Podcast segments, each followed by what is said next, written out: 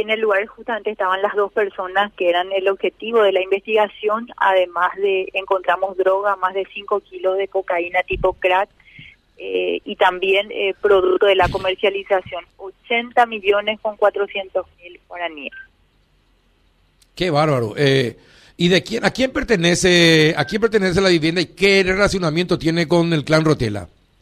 Entendemos que la persona que está detenida formaría parte de la logística, uno de los brazos importantes de distribución en el departamento central. Eh, eh, esa es la información inicial que tenemos. La investigación lleva otro fiscal. Yo solamente estuve cooperando con él en este allanamiento. Ajá. Bueno, eh, ¿y quiénes son las, quiénes eran los objetivos de, de este allanamiento?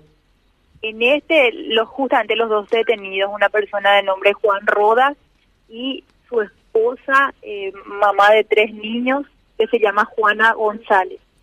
¿Y que ellos eran los distribuidores de la droga ahí en el barrio? Eran los distribuidores, entiendo que eran los distribuidores y administraban el, el, el dinero que tenían, porque 80 millones de guaraníes es lo que se encontró en poder de los mismos. También cuatro armas de fuego.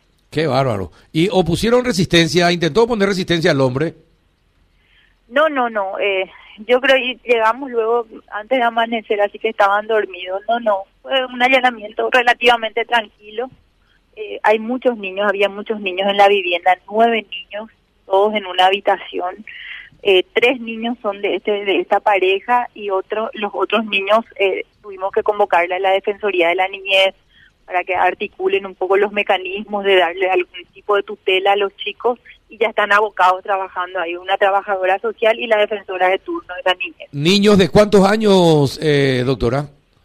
Cinco, siete, nueve, eh, una niña de 14 años y eh, un bebé de siete meses que, que se fue con la madre, que la madre está detenida.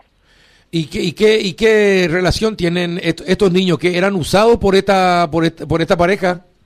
No, entiendo que ellos estaban cuidándole a estos niños y que forma seguro son los hijos de, de otros miembros de la estructura. Entonces, por eso que no podían eh, llegar los padres para efectivamente tomar el eh, recibirle a sus hijos. Ahora justamente por eso les entregó dentro de la defensora de turno para que un poco ella canalice esta la situación legal de los chicos. Ah, me, sí, me, creo que ya está la gente de la, del Ministerio de la Niñez o del Viceministerio de la Niñez yéndose al lugar. Eh... Sí, sí, ya, ya llegaron, ya esta, hubo una trabajadora social, también la defensora, y están articulando los mecanismos para ver qué, eh, qué tutela darle a estos chicos, porque estaban realmente eh, en una zona de riesgo y de exposición. Sí, efectivamente, bien. Eh, perfecto, excelente, doctora. Eh, hace esta investigación se viene realizando desde desde cuántos meses atrás.